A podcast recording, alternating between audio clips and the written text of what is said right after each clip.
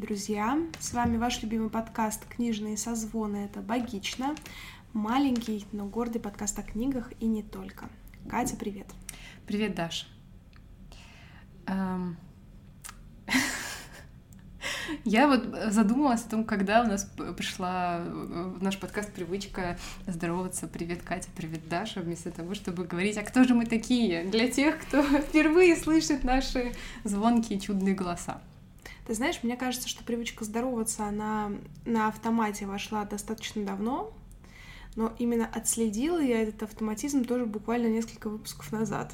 Но я не стала это как-то поднимать этот вопрос, потому что мне казалось, что это очень неплохо, что мы друг с другом здороваемся, хотя бы, ну, наверное, впервые за встречу всегда именно в этот момент. Хм, интересно, интересно. А, так все-таки вернемся и расскажем, кто мы.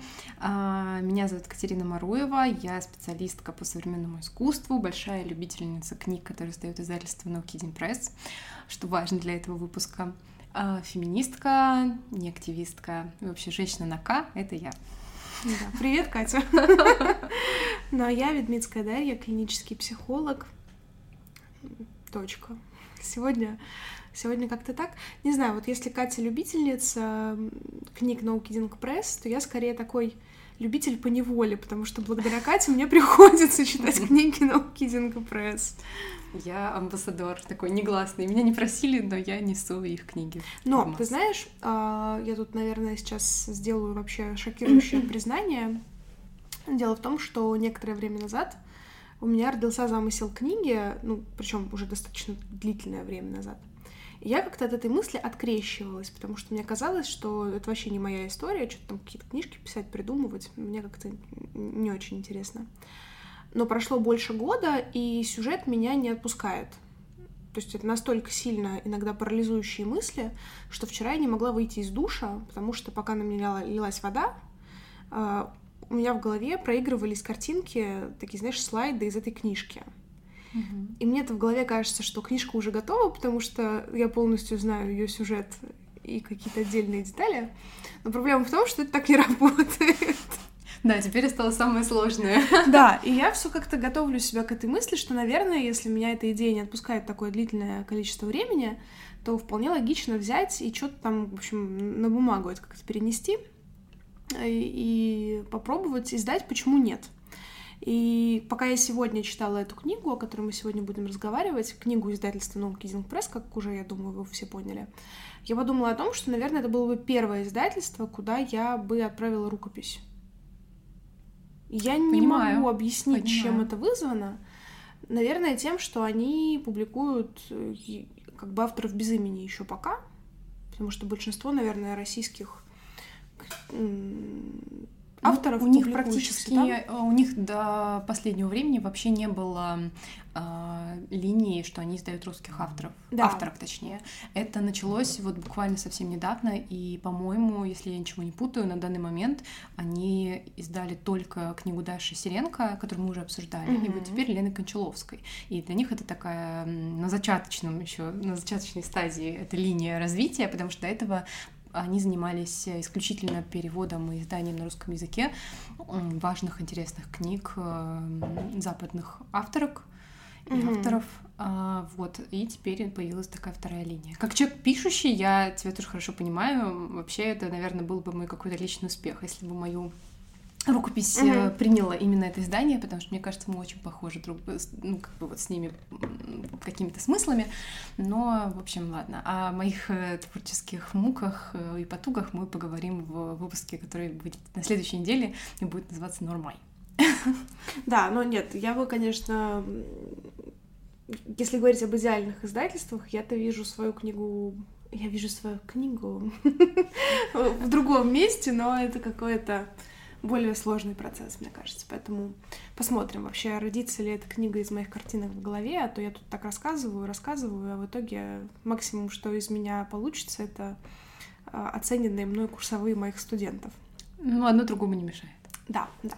Так вот, что же мы обсуждаем сегодня? Сегодня мы обсуждаем книгу а, Лены Кончаловской «Ты 24». Катя, у меня, как всегда, вопрос к тебе. Я, конечно, понимаю, что, скорее всего, ты просто покупаешь все книги этого издательства, Но тем не менее, был ли какое-то обоснование, почему ты эту книгу, чем она тебя заинтересовала и почему, может быть, э, ты ее предложила нам? Слушай, здесь это как раз сложная история. Когда эта книга только вышла, я сказала себе, Катя, ну ты не обязана покупать все книги издания, и это может быть та книга, которую ты решила пропустить. При том, что я ничего про нее не знала. Mm-hmm. А, наверное, это больше было связано с тем, что я уже на тот момент а, какое-то время до даже, прочитала книгу «Девочки институции» и разочаровалась. И я уже рассказывала об этом на выпуске про книгу Даши Сиренко, что я после первого прочтения очень разочаровалась в ней. Mm-hmm. Когда здесь я снова увидела в некотором смысле продолжающую эту линию очень тонких, коротких книг, я подумала, что мне сейчас опять не хватит глубины, и вот э, все такое. В общем, скорее меня отпугнул именно ее размер. Mm-hmm. Именно то, что она такая маленькая. И я решила, что как бы вот могу себе позволить вот эту книгу пропустить. Но когда тираж закончился непосредственно в издательстве, mm-hmm у меня начались какие-то сомнения. О, да, добро пожаловать в этот книжный азарт. У меня начались сомнения, правильно ли я делаю, что я ее пропускаю.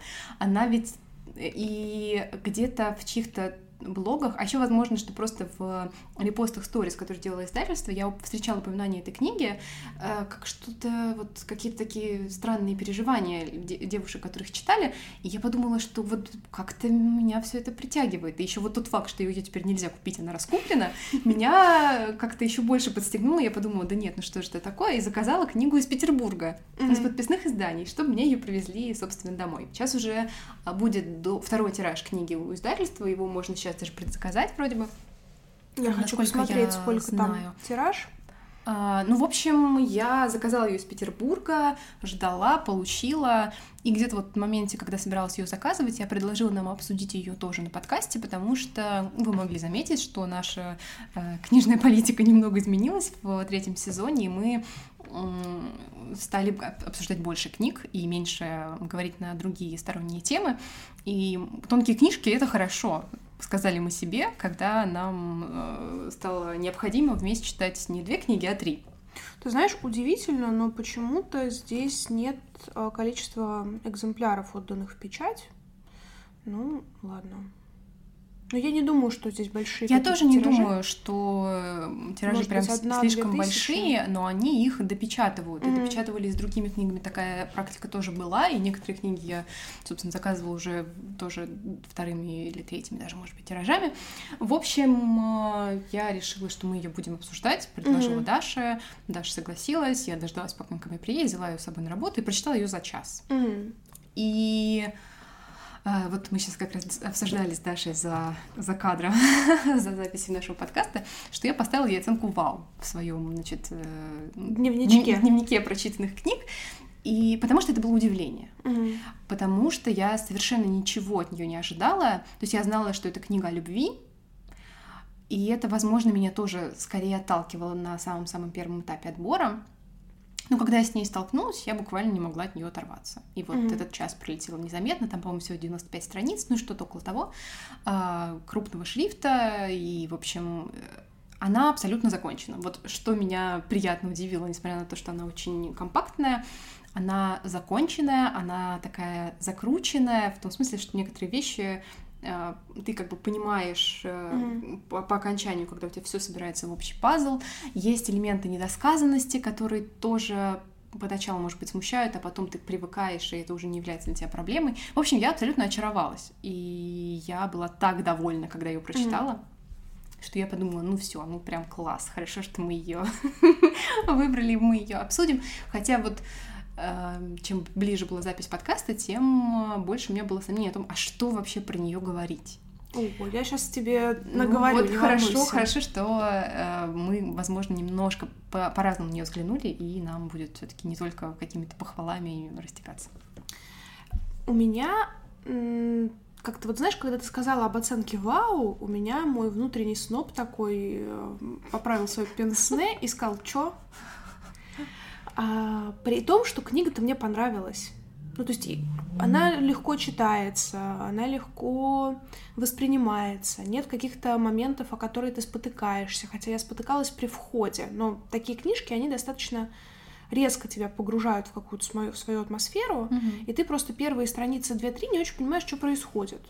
Но это, опять же, особенность автофикшена. Может быть, здесь э, сказывается тот факт, что я автофикшн не очень как-то люблю. Ну, в общем, эмо- на эмоциональном плане мне книжка понравилась, потому что она мне отозвалась своим каким-то общим посылом, замыслом или отдельными мыслями, может быть, или теми мыслями, которые она у меня вызвала даже скорее всего. Но при этом у меня было какое-то... Вот мой внутренний сноп, он прям на этой книге, в общем, как-то завис. Потому что ну, что это такая за книга, которую можно сейчас прочитать? Что это за книга такая, у которого нет какого-то конкретного нормального сюжета? Каких какие-то размышления? Ну, что, это книга, что ли? И вот мой внутренний сноб, у меня прям, в общем, была борьба вот этой эмоциональной моей части, которая говорила, ну, тебе же понравилось. А сноб такой, не-не-не, погодите. Есть же правила, есть же канон. Нет, даже, знаешь, дело не в правилах и не в канонах, а, наверное, в моих личных предпочтениях э, в рамках книг. Мне надо, чтобы это было содержательно, чтобы этого был финал, там, точка начала отсчета, точка завершения. А в таких книгах обычно нет этих точек. Они какие-то вот вектор какой-то вперед идет, и тебя закидывают куда-то непонятно в начало. Ну, ты не понимаешь, начало это, не начало. Тебя закинули, и ты в этом живешь. И потом тебя, тебя также оттуда выкинули. Угу. То есть, как бы понятное дело, что у истории есть завязка и развязка, но ты как бы в ней ты, ты не очень понимаешь как-то вот объективно, как что заканчивается, начинается. И вот эта вот моя снобская часть, она мне не дает покоя до сих пор. И у меня до сих пор нет внутреннего ответа, какая из двух моих частей побеждает больше. Вот честно скажу. Потому что вот эта мысль о том, что это не очень похоже на книгу в моем личном понимании, угу. что эта мысль пока основная. И это как-то, ну, очень странно, опять же, учитывая, что мне все понравилось. А знаешь, э, мне очень, с одной стороны, откликнулось, но с другой стороны, вот этот вот эффект того, что ты как будто резко куда-то попал а потом резко откуда-то вот вы, mm-hmm. выпал, мне это как раз это больше всего в книге понравилось. Mm-hmm. Мне понравилось ощущение, словно я вчувствуюсь в другое, в чужое чувство, словно я подглядываю за чужой историей, ну как будто бы изнутри, как будто меня к этому подключают, но не объясняют ничего, а просто дают, mm-hmm. как оно есть. А ты уже с помощью своих, э, не знаю, эмпатии, своей или какого-то, какого-то внутреннего ресурса к этому подключаешься и, и прочувствуешь это вместе с автором. И вот этот момент мне понравился больше всего его. Потому mm-hmm. что, да, там есть просто красивый момент. Ну, не просто красивый момент, а какие-то вот моменты, которые, можно сказать, очень красивыми. Mm-hmm. А, есть э, какие-то моменты, которые для меня скорее не мои. Я бы так себя не повела. Я не могу mm-hmm. вот полностью включиться здесь в автора, но при этом вот этот эффект того, что ты на час стал другим человеком, и ты вчувствовался в чужую историю, прямо вчувствовался. Вот для меня это было прямо как будто mm-hmm. я вот чувственно подключилась. Мне это понравилось ужасно. И вот это ощущение, что ты закрыл, тебя как бы выкинул обратно из этой истории, ты вот просто, не знаю, выходишь на крыльцо покурить, там идет, я не курю, но это так образно, mm-hmm. а вот там идет дождь, и ты такой, что сейчас со мной было? Я как будто mm-hmm. пережил какой-то вихрь чувств, которые были мимолетные, которые продлились несколько месяцев, mm-hmm. они для тебя как один миг пролетели, и ты вот весь такой стоишь, значит, ты думаешь, как тебе вот сейчас э, это присвоить ли, отпустить ли обратно, и что вообще с этим делать. Я сейчас поймала себя на мысли, что это для меня было как кино. Угу. То есть, когда ты на полтора часа там включаешься в какую-то историю, ты поплакал, ну, если это какая-то сильная, потрясающая тебя история, ты поплакал эти полтора часа, а потом ты вышел из кинотеатра, утер слезы и поехал домой, потому что у тебя все равно есть собственная жизнь. И несмотря на mm-hmm. то, что ты эти пол- полтора часа был включен в жизнь другого человека, а, ты так эмоционально реагируешь. Но у меня здесь не было такого чувства, о котором ты говоришь, у меня не было такого резонанса прямо с автором. Я скорее себя чувствовала сторонним наблюдателем во всей этой истории. И я еще поймала себя на такой мысли, что если бы мне было лет 15-16, я бы, конечно, в эту историю абсолютно и бесповоротно влюбилась, потому что это прям вообще смыслово, это для меня такая история страдания одного какого-то большого, и не то чтобы его пестование какое-то, нет, скорее описание того опыта, который для тебя одновременно и болезненен, и привлекателен, и ты его и отпускать как-то не хочешь. То есть вот mm-hmm. про, про такую сильную эмоциональную связь, которая, я думаю, была у всех в этой жизни, там, в разном возрасте. И вот как-то в общем, вот мою 15-16-летнюю внутреннюю девочку эта история, конечно, так э, поцепляла. И я там и нашла цитатки, которые я бы поставила в статус ВКонтакте 10 лет назад. Но, блин, 10 лет эти прошли, к сожалению, и я сторонник той мысли, что каждой книге свое время. Может, там есть книги, которые нужно перечитывать mm-hmm. раз там в 10 лет, например. Но, тем не менее, вот, вот эта книга, она бы была для меня идеальной историей лет 10 назад. Интересно, интересно. Мне кажется, что это тоже очень такая уникальная, то есть для каждого по-своему э, срабатывающая вещь, потому что мне бы в 15, наверное, не зашло. Мне вот хорошо это ложится сейчас, когда у меня есть уже какой-то свой опыт прожитых mm-hmm. чувств, когда я могу ну, как-то из, из памяти, что ли, или откуда-то достать свои собственные чувства, и mm-hmm. это как-то усиливает эффект. Тут я с тобой согласна, что накладывать свой пережитый опыт проще, когда он у тебя есть, а не когда ты только о нем да, еще мечтаешь. ты его вымышляешь себе. А, вообще хочется сказать, что здесь такая история, по сути, любовного треугольника. Даже не то, что треугольника, но история, она как героиня, в общем, перемешивает воспоминания о двух разных возлюбленных. И в тексте невольно сравниваются эти отношения, эти чувства, ее собственные mm-hmm. переживания, комфорт, дискомфорт, э, поведение одного, другого, и оно все так смешивается, что в какой момент можно даже запутаться. По-моему, разница, я вот сейчас уже прошло какое-то время, я не очень хорошо помню. Про одного она говорит он, а про другого она говорит ты. Угу. То есть это то, в чем ты можешь различить э, этих двух людей изначально, а потом уже к этому добавляются ну, какие-то мелочи. Я не уверена, если честно, что это прям так. По-моему, так. Э, ну, там точно есть какая-то игра а, с местоимениями. Да, да, да, да, я с тобой, да. Просто и... я перепутала его и ты. Его и его. Да. А потом уже к этому а, добавляются маленькие детали из ряда, что ты там кореглазый, он голубоглазый. Ты вот с таким велосипедом, он вот с таким велосипедом. Велосипед как просто движущая линия этой книги. А, вот. И это так все очаровательно, потому что мне так это понятно, я не знаю, вот для меня это прям очень хорошо сработающий, сработавший какой-то эффект, при том, что у меня, я читаю довольно много автофикшена, но здесь у меня было ощущение, что я сталкиваюсь с чем-то новым. И это, кстати, тоже меня приятно удивило. Собственно, почему оценка вау? Mm-hmm. Потому что я ничего от этой книги не ждала, или да. ждала скорее разочарования, а в итоге я так сильно ею очаровалась. Mm-hmm. Там, на момент чтения, ну и после этого какой-то еще вот самая любимая эта часть, вот моя лично после фильма, который меня как-то очень сильно тронул, когда ты едешь домой и продолжаешь его обдумывать. Mm-hmm. Вот это вот послевкусие потом, это вообще самое приятное, что есть да. в нашем взаимодействии с искусством. Вот тут было примерно то же самое. У меня была мысль, знаешь, что это какая-то такая мимолетная встреча с тем самым человеком из прошлого, с которым у тебя не сложилось, но это было очень сильно эмоционально. И у меня, в принципе, есть такое мнение, что мы в памяти больше всего привязаны к тем отношениям, которые по тем или иным причинам не сложились.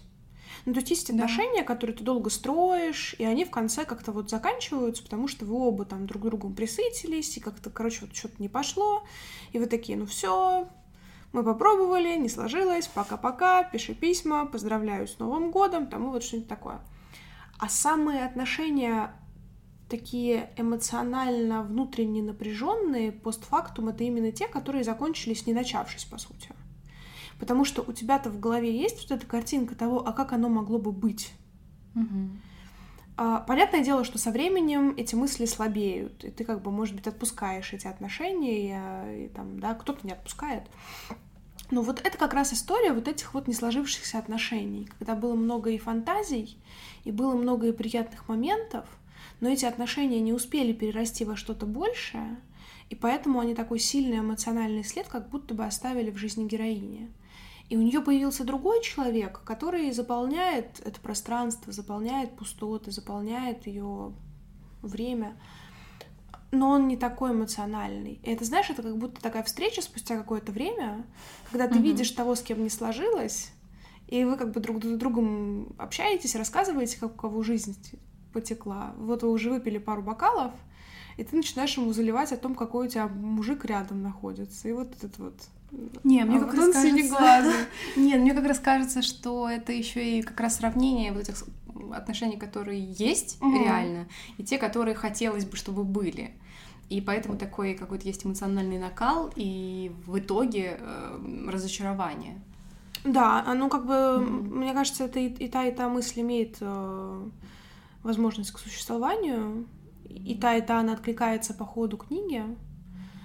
Но я прям точно согласна с твоей мыслью о том, что это такое книга эмоциональное переживание, в которое ты подключаешься и сопереживаешь сопере... То есть не то, чтобы как бы ты эмпатично откликаешься, mm-hmm. а именно сопереживаешь, то есть проживаешь э, эти события вместе с героиней. Но вот для меня она не оставит никакого следа. Я бы так сказала. То есть мне было приятно в моменте, потому что ты натыкаешься на какие-то собственные мысли, ты натыкаешься на какие-то собственные чувства. Но вот какого-то такого ощущения вау у меня у снобской моей части это понятно. Но, в общем, у меня как-то не остается таких чувств. Да, это было приятно, но тот, это тот фильм, к которому я не вернусь. Ну, посмотрим, посмотрим. Про пять лет, и так хочется возвращаться к фильмам, которые тебя как-то захлестнули приятно, даже если они были легкомысленные и легковесные. А вот знаешь, с легкомысленными фильмами, да, зачастую именно так. А у меня, например, есть фильмы, которые меня потрясали эмоционально очень сильно в момент просмотра. То есть я реально могла начать реветь вот от начала просмотра и далеко после того, как фильм заканчивался но у меня нет никакого желания их пересматривать, потому что они такой эмоциональный накал у меня вызывали там и тогда в той ситуации. То есть, как ты знаешь, они угу. как будто бы ситуация, которая проживалась в жизни, она была ну, как-то связана вот с этим фильмом или с чем-то художественным. И мне кажется, вот с этой книгой точно так же. То есть, если она придется в какой-то нужный момент, то да, получится такая сцепка какая-то эмоциональная. И тогда, может быть, захочется вернуться, если есть желание возвращаться к каким-то таким сильным эмоциональным моментам. Здесь же у меня такой сцепки не случилось, и поэтому, а, ну опять же, да, мы, мы только предполагаем, что как-то у меня какого-то вот этого вау-эффекта не случилось. Хотя это было приятно. Да, все-таки вот действительно есть какое-то большое значение времени и месту, когда к тебе приходят те или иные произведения, неважно, книги или... Ты знаешь, вот, кстати, у меня тоже есть какое-то такое интересное рассуждение. Понятное дело, что оно релевантно только для моего личного опыта, и ты сейчас мою теорию разобьешь, я в этом уверена. Но есть вещи, которые ты, которыми ты особенно впечатляешься именно в подростковом возрасте когда у тебя пока еще не очень много собственного опыта, и ты в опыте художественном пытаешься набраться чего-то, получить каких-то эмоций, которые бы тебе потенциально хотелось в жизни пережить, или там просто что-то сильное, эмоциональное, что вызывает в тебе какой-то отклик. Там, я, например, всю подростковую бытность обожала фильмы про наркоманов. В общем, «Реквием по мечте» это был как бы лайт-вариант всего того, что я смотрела и читала. Я, мои друзья и героин, это была моя любимая книга. То есть как бы чернухи и побольше мне, пожалуйста, подкиньте. Вот. Угу. Это был идеальный вариант для подросткового периода. И я повторю основную мысль, что ты как бы набираешься опыта, получаешь эмоции из какого-то художественного чего-то. Потому что тебе не хватает этого чувственного опыта, и ты его берешь извне.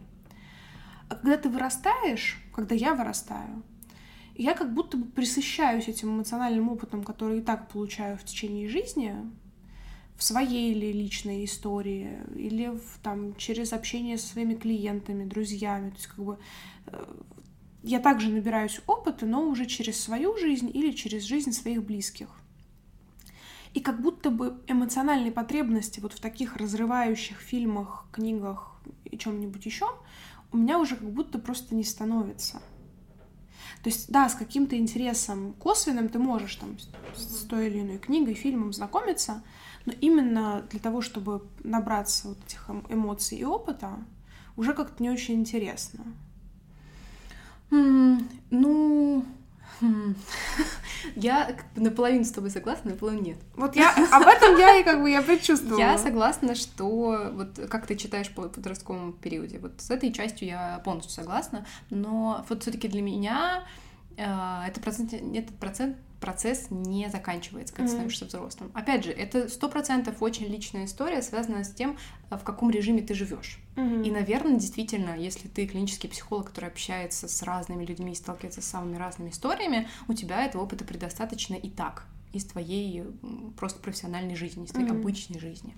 Но когда ты другой человек, который живет преимущественно ограниченно свою жизнь, тебе может быть полезно расширять свой какой-то эмоциональный диапазон, расширять свой mm-hmm. опыт, видеть опыт самых разных людей. Вот я об этом говорю постоянно, и я снова об этом скажу, потому что об этом невозможно молчать, что тебе вообще по-хорошему а, когда ты сталкиваешься с опытом самых разных людей, и mm-hmm. ты всех их принимаешь, вот тут и наступает такая... Эм, Дестигматизация. Да, и такая инклюзия в самом широком смысле, что ты принимаешь в итоге все mm-hmm. многообразие опытов, даже тех, которые э, не, не схожи с твоим собственным. Да. Вот в данном случае с моим этого опытом было скорее схоже. Угу. И поэтому это как-то еще дополнительно всколыхнуло мои э, личные переживания. Но мне кажется, вообще художественная литература нужна с одной стороны, чтобы через опыт другого человека, автора, а, как-то осмыслять и понимать, что с тобой происходит, mm-hmm. но и с другой стороны, чтобы расширять и чувствовать то, что в своей жизни ты почувствовать не можешь, потому что у тебя другой путь, другой жизненный опыт, другие обстоятельства. Я сейчас представила Дюму, который писал, а, знаешь, в журнал побольше букв, чтобы ему побольше платили, и такой, ну да, ну да. А, ну, наверное, это, наверное, действительно есть некоторое разделение между какой-нибудь развлекательной литературой и той, которая, ну, скажем, серьезная, но mm-hmm. именно в значении подключения тебя mm-hmm. эмоционально. Потому что, наверное, не каждый детектив, например, будет подключать и расширять твой диапазон. Слушай, нет, я тут а, с тобой как раз... Или не каждый, там, не знаю, любовный роман. Mm-hmm. А с другой стороны, в другой период времени Франсуаза Саган может довольно сильно расширить твой эмоциональный диапазон. О, да. Поэтому тут э, ставка на время тоже есть, на какую-то уместность, и на наличие собственного опыта, но тем не менее, мне кажется, что он может расширяться вообще всю твою жизнь. Ну, про Дюму я пошутила. Я как раз с тобой согласна в основной мысли, что книги, они как раз помогают проживать те жизни, которые ты никогда не прожил бы и тем самым познакомиться с какими-то другими вариантами течения событий, с другими вариантами решений, а, с другими обстоятельствами, с другими временными промежутками. Поэтому да, я согласна, что это, наверное, основной смысл художественной литературы. Да, но и не только. Понять себя через то, что ты отразился да. в чужих переживаниях, это тоже важная, интересная часть. И мне как раз кажется, что с автофикшеном, ну вот опять же, смотря в кого, кого как попадет, потому что угу. многие наверняка любят автофикшн именно за то, что он отражает их самих.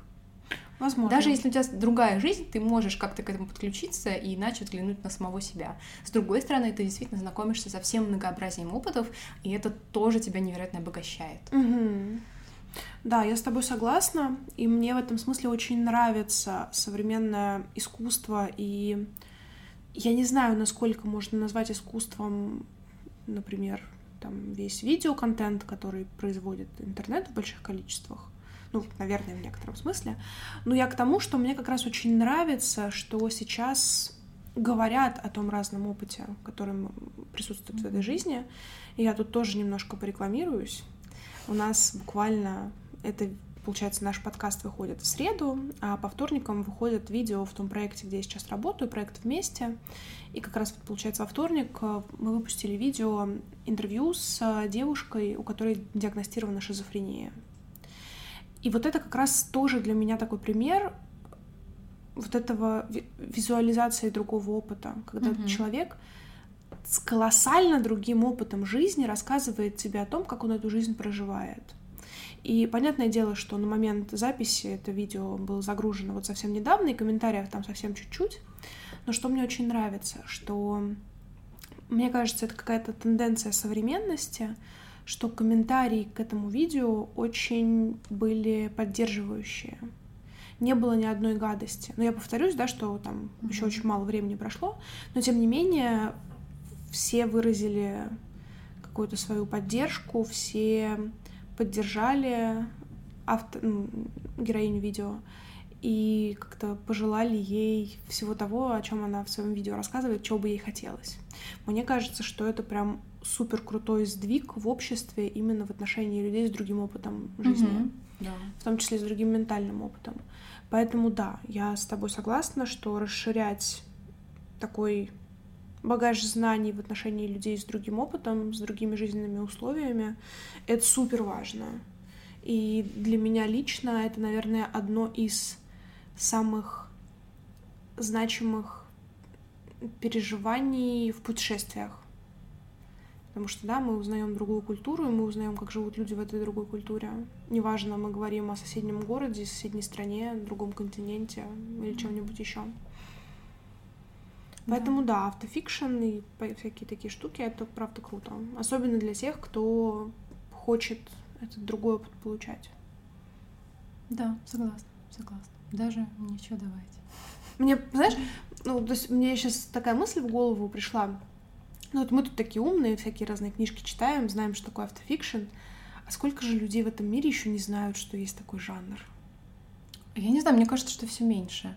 Хотя периодически, ну, правда, это было довольно давно, но я натыкалась на дискуссию, когда, ну, сейчас я грубо говорю, я прям подчеркиваю, что я буду говорить несколько грубо а, и упрощать то, что было сказано, но была высказана такая мысль, по-моему, литературным критикам. Mm-hmm я могу ошибаться, о том, что вот это все автофикшн вредит, потому что каждая баба считает, что ее опыт такой ценный, что она будет писать книги.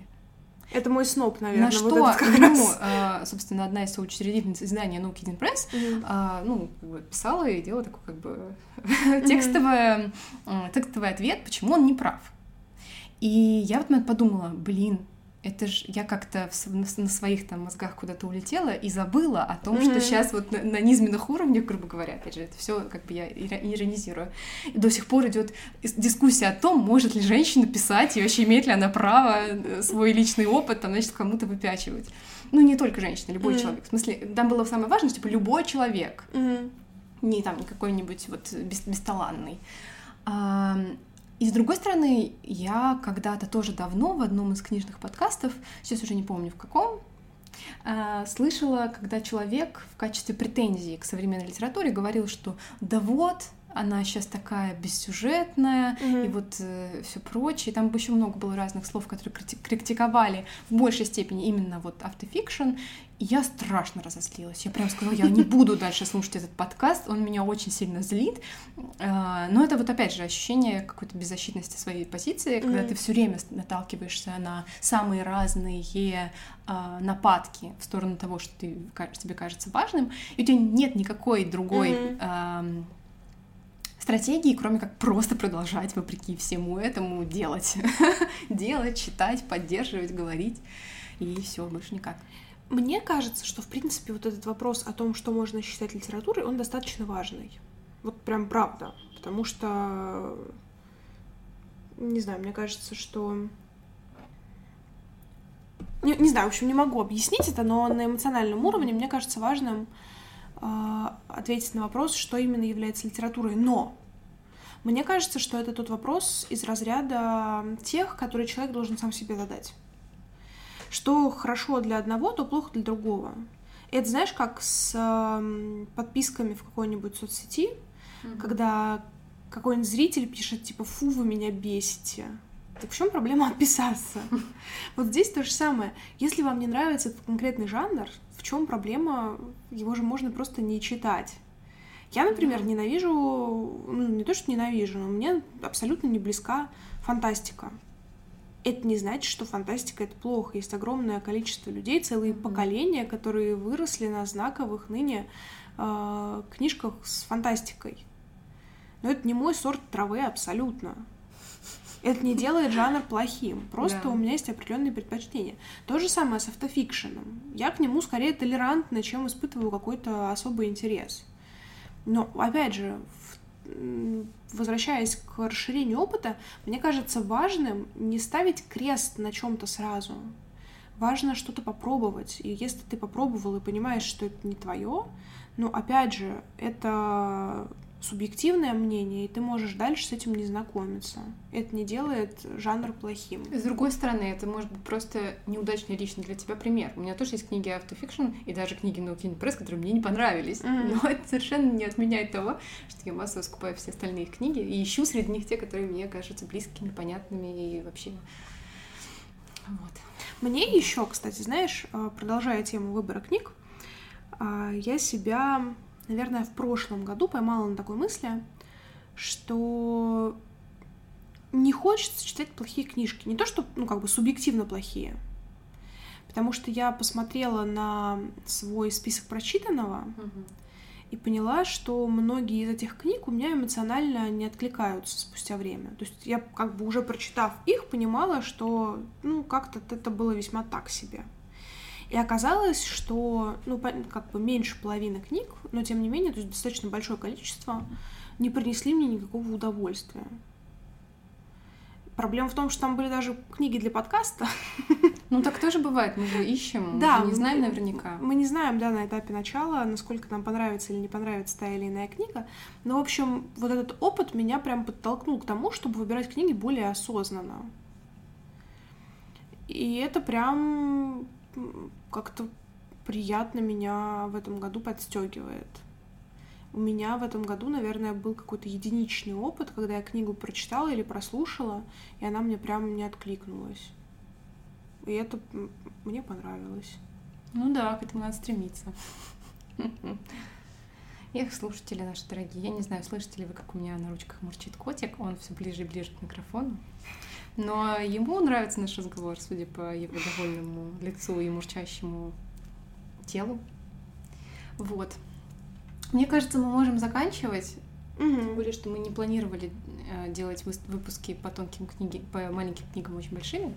Да. Чтобы как-то не нарушать баланс сил в природе. А, спасибо, что послушали.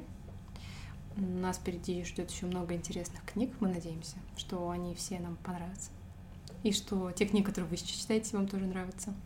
А от себя я скорее рекомендую книгу «Ты-24», чтобы как-то вот испытать себя, сможет, вот срезонирует ли вам, с вами ли этот опыт или нет. Но, опять же, вы как свободные люди, никто никому ничего не должен, и ни, ни, я совершенно не имею намерения кого-то к чему-то принуждать. Ты знаешь, а я тоже эту книгу рекомендую, если хочется получить какой-то такой чувственный опыт. Да. Потому что, опять же, да, возвращаясь к объемам, она не требует какого-то прям многочасового включения, где придется мучиться долго и упорно, особенно если ты любишь книги дочитывать до конца. Да, мне кажется, это прям хорошая книга, если у тебя есть спокойный час, вот прям спокойный, где тебя ничего не будет отвлекать и дергать, чтобы ты вот, я не знаю, с чашкой кофе погрузился и потом вынырнул из этого. Не знаю, мне прекрасно в маршрутке было читать эту книгу. Мне кажется, в маршрутке много чужих людей. Это может помешать вот такой какой-то интимный, личный, чувственный опыт получать. Не знаю, это просто размышление. Вот это про нашу разницу восприятия тоже. Да. Вот, поэтому читайте приятные книги, дорогие друзья. На этом все. Пока-пока. Пока. -пока. Пока.